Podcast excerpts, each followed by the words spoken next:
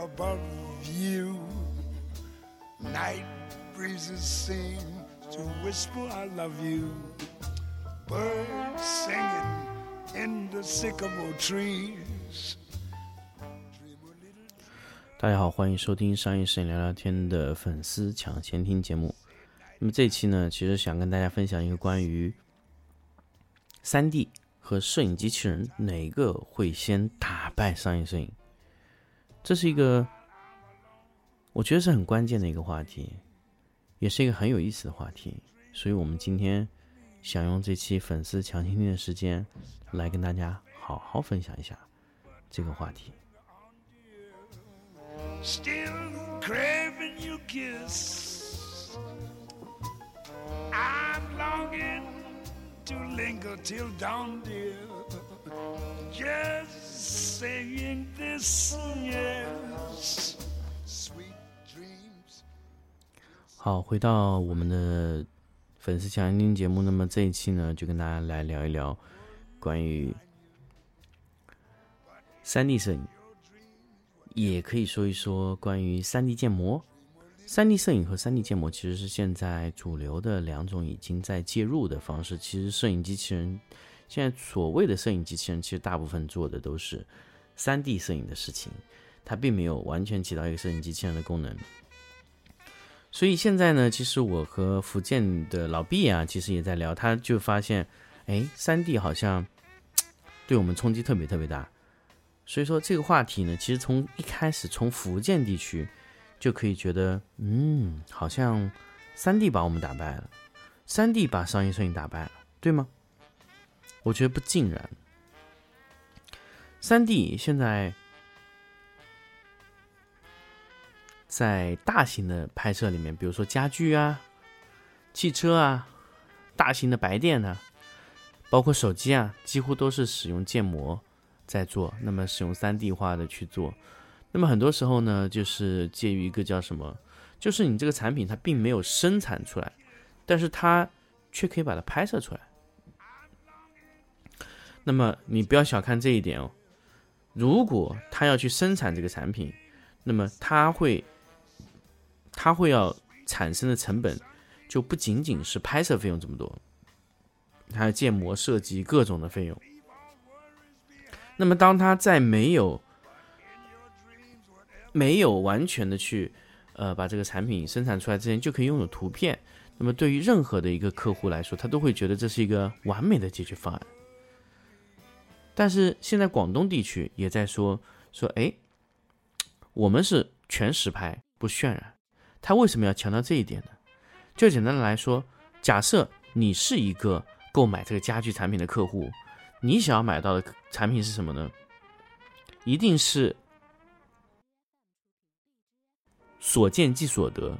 其实这几年我发现淘宝淘宝的客户啊，他现在越来越越来越怎么样？就是越来越对你的淘宝的产品的图片有容忍度，什么瑕疵啊？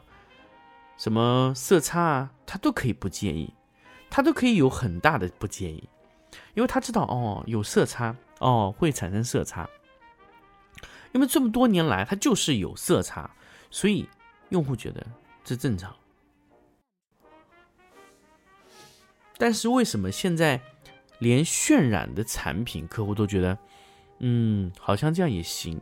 其实很多时候就是在于，就是用户被。认可了，用户用户被驯化了，那么这个时候呢，其实就是需要家居类的产品，告诉他的客户，就是告诉大家买家，他没有生产过产产品，你怎么能确定他能生产出来？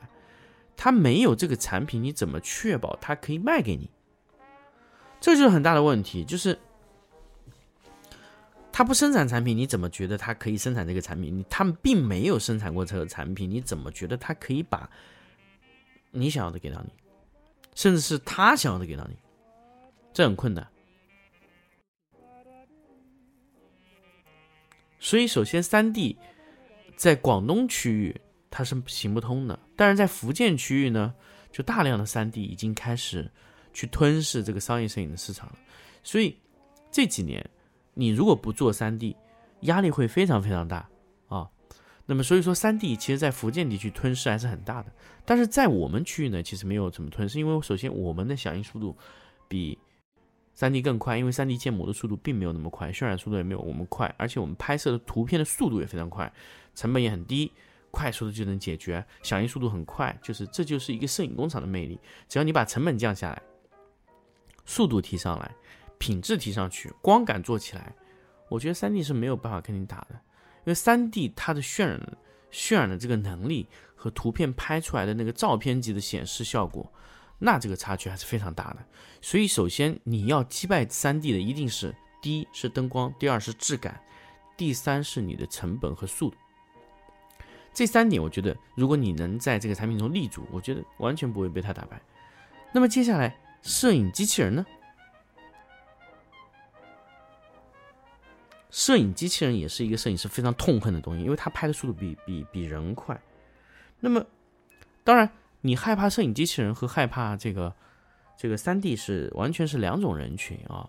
三 D 呢，其实它大部分的这个情况是什么呢？大部分情况是高端的会被取代，低端反而不会。那么机器人来，它取代是低端的摄影师。那么低端的摄影师呢，其实很多时候它就是，嗯，它可以。连续不停的输出，当然这是一种比较理想状态的摄影机器人。那尤其是机器人成本长期下不来的今天，其实机器人要替代的难度是很高。但是机器人要介入的就是三 D 拍摄的那块，很有可能会被机器人取代。啊，现在这个阿里已经开始测试这个，呃，全三 D 的三六零的拍摄，就是叫三 D 拍摄。那机器人来完成，那么这个呢，就是未来的一个取代方向。如果你还在拍这种东西的，我觉得那真的是活该要被他干掉。那么大部分都不会被牵涉到三 D 机器人被撤、被淘汰。但所以现在三 D 建模类的会是一个非常大的趋势。包括呃这几天我看到那个三 D 的。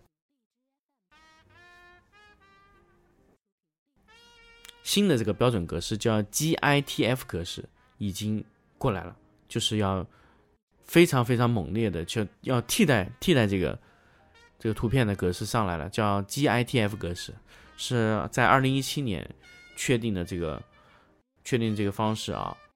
那么它其实有很多的呃很多的厂家就是在里面给这个三 GITF 去站台。那么确实这个。这个东西呢，其实，呃，可以说是压力是非常大的，所以，呃，只能说我们只能接受它，并不能把它，呃，去改变这个趋势。那么，三 D 呢，其实就是三 D 建模呢，就是就是宜家起的头，然后呢，呃，美国地区呢，其实它也加入进去了，一个叫 WebGL。呃，还有几个，还有几个公司我也报不上名字来，叫什么 VUIKAN，它主要呢是几个公司合在一起的。它现在在二零一七年的七月已经推出了 GITF 的二点零的标准，啊，里面包括 API 的接口啊，呃，这些所有的一些物理的一些。一一一一些东西都已经准备完毕了，所以说压力也是非常大。但是现在它还存在一个什么呢？还存在一个呃，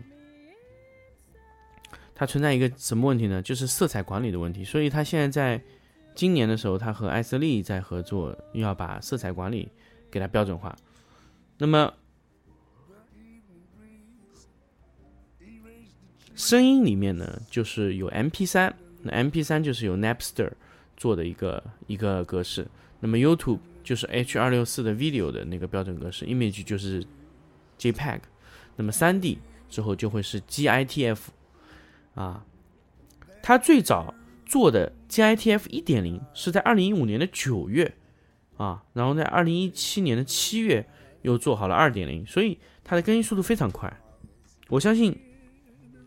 我相信二零二二年他会把这个格式正式的标准化下来，那么 GITF 格式的意义所在是什么呢？就是说，让所有的电脑都可以随意的打开这个 GITF 的压缩的 3D 格式，也就是说，它可以让整个画面都是 3D 的。那么很多时候，我想问，如果你的图片或者说你的模型是 3D 的，那整个页面上都是 3D，这样看起来会舒服很多吗？不会。我跟大家很清楚说，如果网页里里面嵌入了无数 GITF，就这样旋转会舒服？不会。所以，三 D 的购物的体验最佳的方式应该是 AR 或是 VR。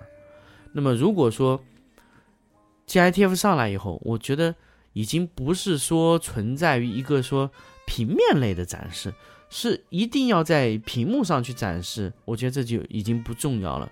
未来可能会有非常多的互动的形式，比如说旋转。一个模型利用一个 Leap 这种手指的这种传感器去控制它，让它旋转，在你面前旋转这个产品，甚至你可以打开它，啊，这种形式才会是一个最佳的方式。所以 GITF 它使用的时候是一定是成组出现的，让整个场景渲染，整个场景变成模型，然后你走入这个场景中，慢慢的去选购这个产品，啊，甚至你可以让这个产品。你走入它在这个它这个空间里面，就是在它这个空间里去选择，选择出来以后呢，你也可以把它放到你的现场去比对啊，通过你的手指去把它旋转到你想要的情况。这个就是未来你的，呃，就是未来你的这个在 GITF 这种三 D 选购、三 D 购物的情况下，会是出现怎么样的一个体验？所以你说这个它要打败摄影，与其这么说。我更喜欢说，三 D 打败的不是摄影，而是三 D 打败的是完全现在所有的网络式的购物体验。我觉得，如果单独是在网页上增加一个三 D 的格式，或者说三 D 的东西去渲染，还是变成平面的，我觉得这个已经非常非常不重要了。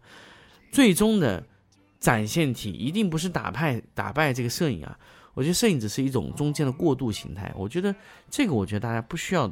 更加多的担心，这三 D 会打败我们，因为三 D 打败的根本不是你，而是整个行业，甚至整个体验，这就很关键。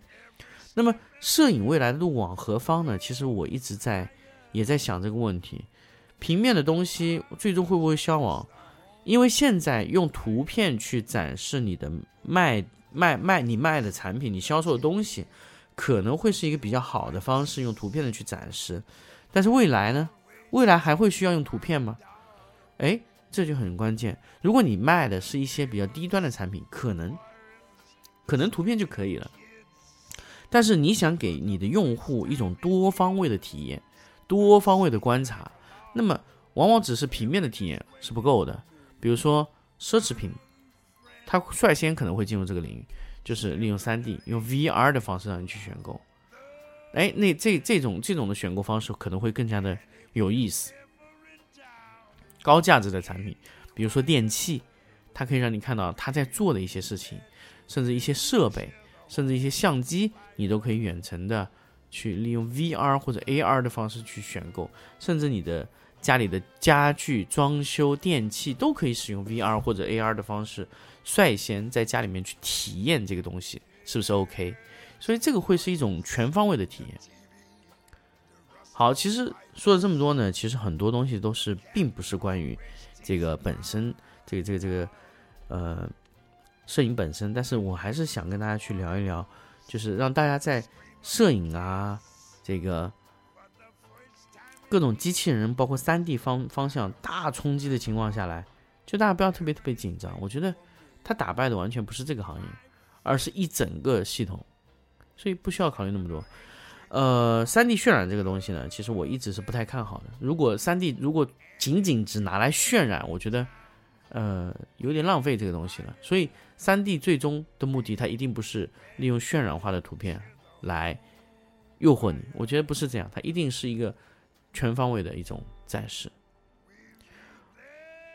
还有一个呢，在最后一点呢，就想跟大家分享一点：如果你可以把平面和视频结合到一起，我觉得你。我觉得你们啊可以活得更久，摄影师。那么，所以我现在在结合，把视频和平面结合到一起。现在结合起来呢还不错，整体使用的效果也非常好。所以我之后会穿插更多关于持续光源的一些一些东西，并不是说我要把光源变成持续光源，而是我希望把两个不同的拍摄内容去结合到一起。好，关于三 D 和摄影机器人，我们就聊到这里，我们下期再见。